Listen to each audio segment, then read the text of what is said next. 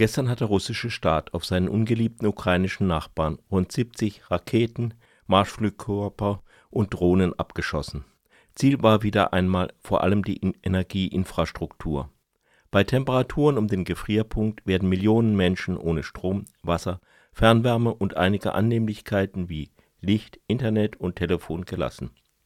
In Krankenhäusern schalten sich Dialysegeräte ab etc. So sieht also die angekündigte Befreiung der Ukrainerinnen aus, um die es mal gehen sollte.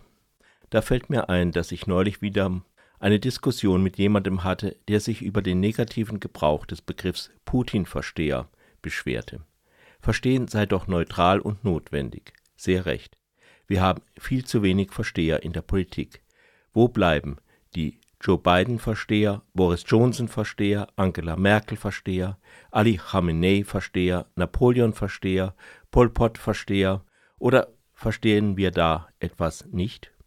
Bisher verstehe ich nur so viel. In Kiew ist es kalt und dunkel und Leute sterben wegen Wladimir Putin.